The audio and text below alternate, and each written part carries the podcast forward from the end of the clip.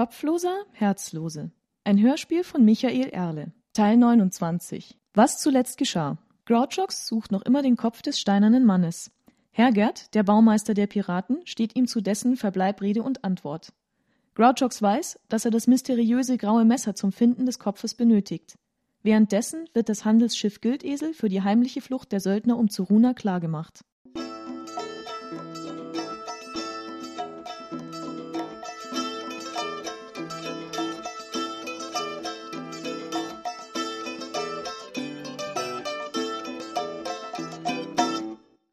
Die Zisterne. Da bin ich doch heute schon einmal vorbeigerannt. Die steht so ein bisschen abseits, schräg zum Meer hin. Hergert nickte nur kurz und ließ dabei die Augen nicht von seinen kostbaren Dokumenten. Grouchox ließ seinen Blick im Zimmer umherschweifen. Dabei fielen ihm vier oder fünf feste Bretter auf, an denen lange Ruten oder Schnüre befestigt waren. Sag einmal, was ist denn eigentlich das da? Was meint ihr? Die Fallen? Das sind Fallen? Für was? Hummer oder Fische? Der Schelm bemerkte erst jetzt ein halbes Dutzend gehäutete Hasen, die zum Abhängen unter der Decke befestigt waren. Für die da oben war eine Idee von Mirov. Der hat ein paar Paare mitgebracht und freigelassen.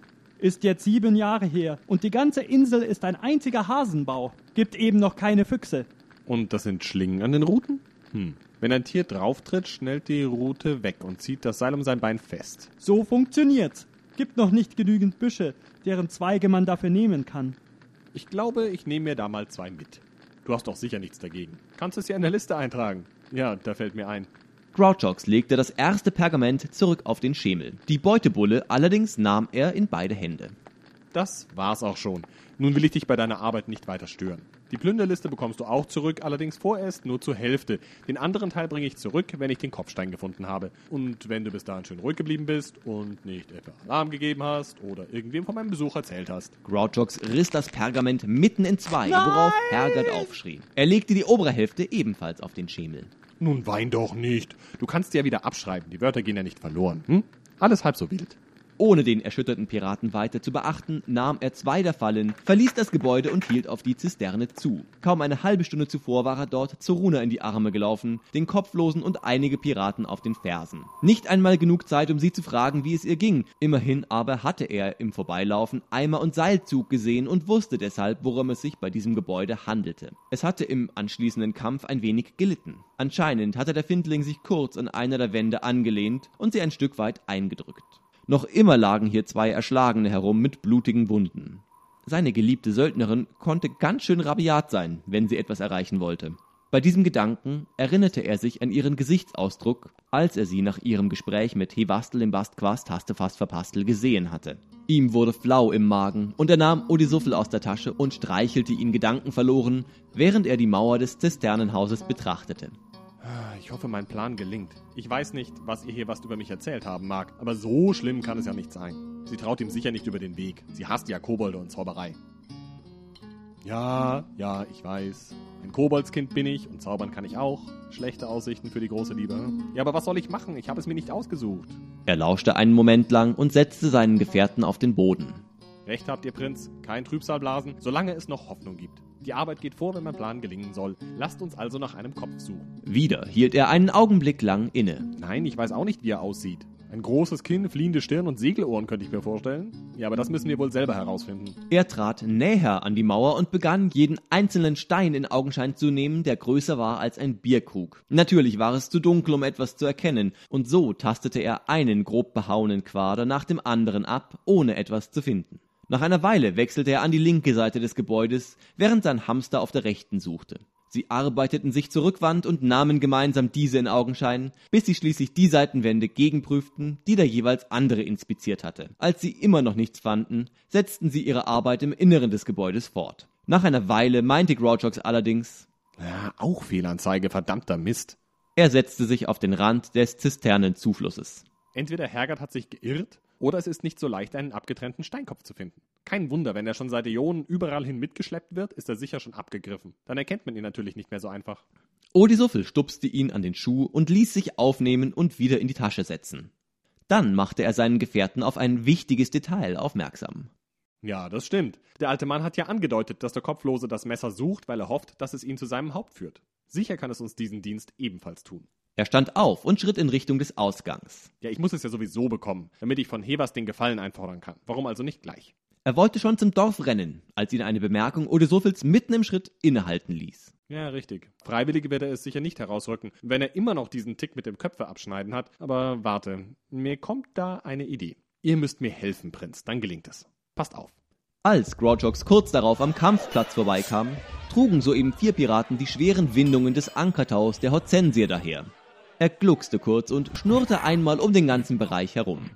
Thorak war nirgends zu sehen, weswegen er sich auf die bekannte Art aus den Schatten nach seinem Verbleib erkundigte. Der jagt doch noch die Ausbrecher. Mit dem Gassinger und ein paar anderen. Echt? Wo will er die denn finden? Ich glaube, er wollte runter zum Meer. Grouchox eilte also zum Strand, fand aber dort nur die Schleifspur zweier Boote, die hier gelegen hatten und nun in See gestochen waren. Er überlegte kurz. Zeruna hatte sicher das zweite Boot mitgenommen, um den Piraten keine Chance zur Verfolgung zu lassen. Ihm selber aber auch nicht, schoss es ihm durch den Kopf, aber das konnte er verstehen. Er hatte allerdings noch eine Reihe anderer Boote gesehen und die Dummköpfe, die das Ankertau geholt hatten, waren sicher nicht über das Meer gelaufen. Thorak und der Gassinger würden ebenfalls von einem anderen Punkt aus versuchen, an Bord der Güldesel zu gelangen. Er ging also nach links, unterhalb des Dorfes am Ufer entlang und fand tatsächlich bald eine Anlegestelle. Sie war allerdings verwaist und so musste er sich eingestehen, dass er wohl zu spät gekommen war. Thorak war ihm erst einmal durch die Lappen gegangen. Da hörte er auf einmal das Schlagen von Rudern. Ein Boot näherte sich, in dem er vage eine Gestalt ausmachen konnte. Er verbarg sich hinter einer Düne und wartete, bis der Neuankömmling angelegt hatte und sein Gefährt weit genug den Strand hinaufgezerrt hatte, dass es nicht sofort wieder davontrieb. Heftiges Fluchen drang herüber und Grouchox erkannte die Stimme. Zu seinem großen Erstaunen und Entzücken war es kein anderer als der Verräter Thorak. Teufel und Teer, willst du wohl, dass das immer an mir hängen bleibt? Soll er doch sein Sauhaufen selber zusammentrommeln. Ja, haben wohl nicht den Mut, es mit meiner Zorone aufzunehmen. Ohne Verstärkung geht's nicht. Na, dann wollen wir doch mal kräftig. Vergesst nicht, was wir besprochen haben. Er setzte den Hamsterprinzen in den Sand und nestelte an den beiden Hasenfallen herum, die er mit sich führte. Er stellte sie hinter der Kuppe der Düne auf, die ihm Schutz vor der Entdeckung gewährt hatte. Sie war nur rund einen halben Schritt hoch, so dass die Routen fast schon von der anderen Seite zu sehen waren.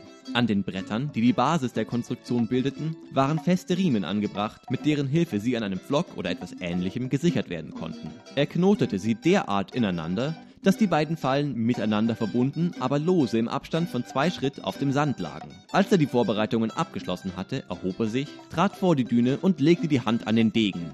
Dann überlegte er, was er wohl sagen würde.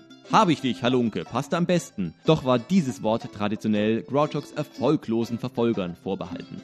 Wohl getroffen im Mondlicht war zu pathetisch und etwas in der Richtung von Wie freundlich, dass du mir ein Boot bringst, klang nach der Eröffnung eines schurkischen Intriganten, nachdem seine Ränke aufgegangen sind und ihm sein schlimmster Widersacher die Juwelen der Königin unwissentlich vor die Füße gelegt hatte. Auch nichts für diese Gelegenheit also. Thorak nahm ihm dieses Problem ab, indem er ihn in der Zwischenzeit bemerkte und ansprach. Du, Hä? Was? Ich? Bis hierhin und nicht weiter, Schurke. ach, mach dir nicht lächerlich. Was willst du denn? Du bist ein Verräter und jetzt ereilt dich deine gerechte Strafe. Stell dich mir zum Kampf. Thorak zog seinen Säbel. Was? Du fürchtest dich wohl, wie ein Mann mit bloßen Fäusten gegen mich anzutreten?